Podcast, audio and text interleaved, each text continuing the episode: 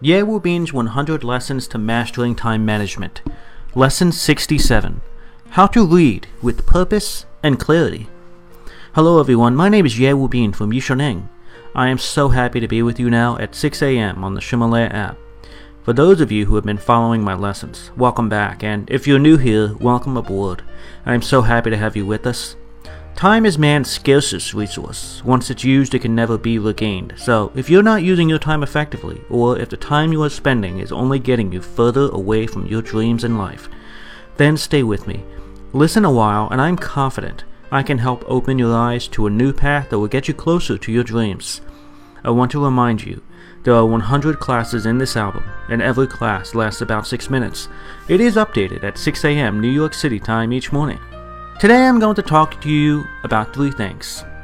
First, what tools can you use to read better? Second, what method is the best way to read? And third, what important tips can you use to read more efficiently? Let's start with different tools you can use to read more efficiently. First, instead of reading an actual hard copy of a book, I suggest you use the electronic form of a book. You may be very comfortable reading traditional cover bound paper books. It's still a nice way to read books. I still do it from time to time myself, to be honest. There's something about holding a real book and turning the pages myself. But there are definitely some challenges. They are hard to carry around, they take up space, and it's hard to carry more than one book with you at the same time. If you're constantly moving around from place to place, hardcover paper books are not easy to take with you. Some books can be quite heavy. It can be very inconvenient to hold with both hands while you're reading and turning the pages. If you have lots of books stored at home, it can be very difficult to find the book you want to read. And what if you want to search inside the book for a specific passage or note? That can be very challenging to do if you don't have the page marked or if there's no index in the back of the book.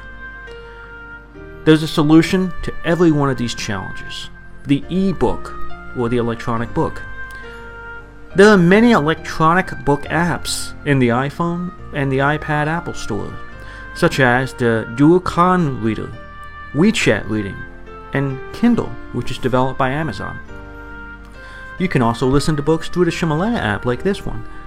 Now, many books are dictated to Ximalaya, such as my book, Best Use of Time which you can find on the Ximalaya app. Therefore, I first suggest that you use these apps to read books electronically. There are a few concerns that people have mentioned with using e readers. If you read on your cell phone every day, people mistakenly believe you're playing a game on your phone, which may make it look like you're not doing honest work. You may feel hurting your eyes staring at the screen while reading an e-book. Well, actually, that's the reason why Amazon created the Kindle. The Kindle pushes books out to its device via an internet connection. You can purchase a Kindle on Amazon or Taobao. The great thing about the Kindle is that it is not harmful to your eyes.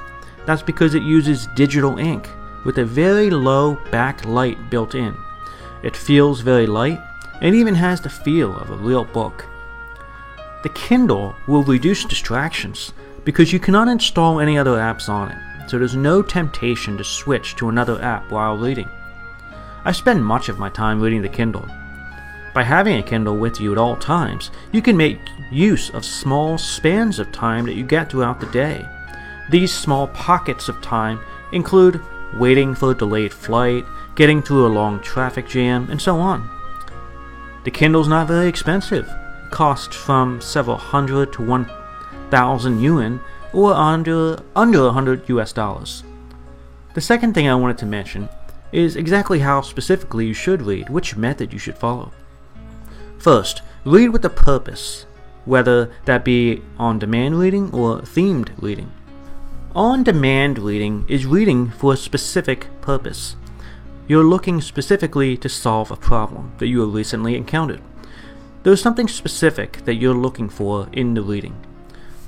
Theme reading, on the other hand, is when you read to gain general knowledge and context in a chosen field. However, you choose to read, whether on demand or themed reading, there must be some purpose to your reading. I suggest taking notes when you read if you want to be able to transform the knowledge you gain into a benefit in your personal and professional life. There are several ways to take notes. You can create flow diagrams called mind maps, which we will discuss in a later lesson. You can also simply take notes and convert it into a slide presentation in PowerPoint. The key point, however you take the notes, is to organize the information into a logical pattern from your reading Read with the intent of eventually using the information in some actionable way. Don't just read it and let it pass by your brain. Turn it into something you can actually use. You can make electronic notes. If you read in the app or the Kindle, you can actually enter the notes inside the application itself. For example, you can highlight specific sentences that are valuable in the actual e reader app or the Kindle. You can write a few notes about how you will use that information. Instead of writing notes in the actual e-reader app or Kindle itself, you can actually link your Evernote account to your e-reader.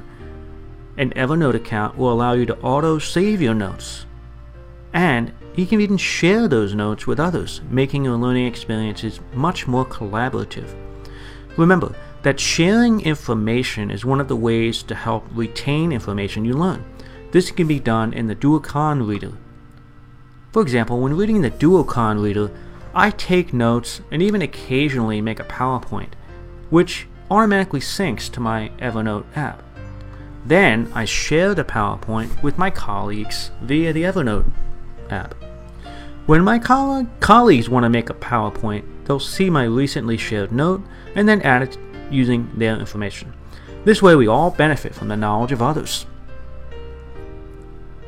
When making notes, it's much easier to review the material over time, and this helps us overcome the forgetting curve. Do you remember that? If you combine the 8 cycles and the Ebbinghaus forgetting curve, you will remember much of the information you read, up to 90%. This scientific repetition is possible when you create notes as you read. When studying your notes or repeating and studying through the phases of the Ebbinghaus curve, there's no need to reread the original book.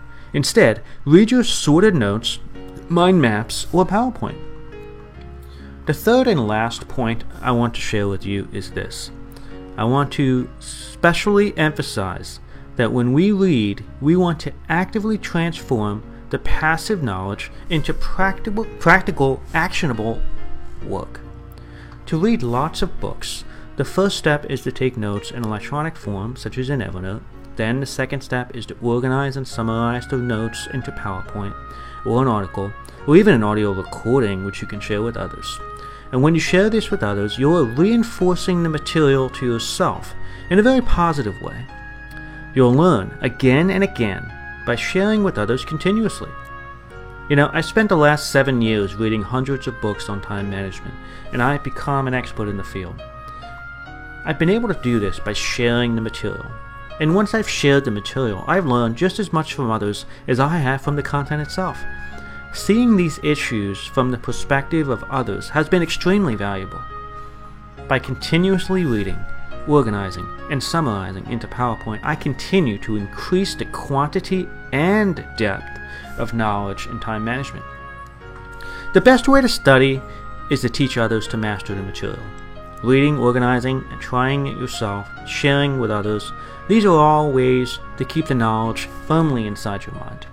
So get started today. Read using an e reader, take notes with Evernote, and share it with PowerPoint, and get engaged with others. Best of luck to you. These audio lessons are translated by Yushuneng's partner Cece and then recorded by her husband Justin. I wish you great success today. See you tomorrow.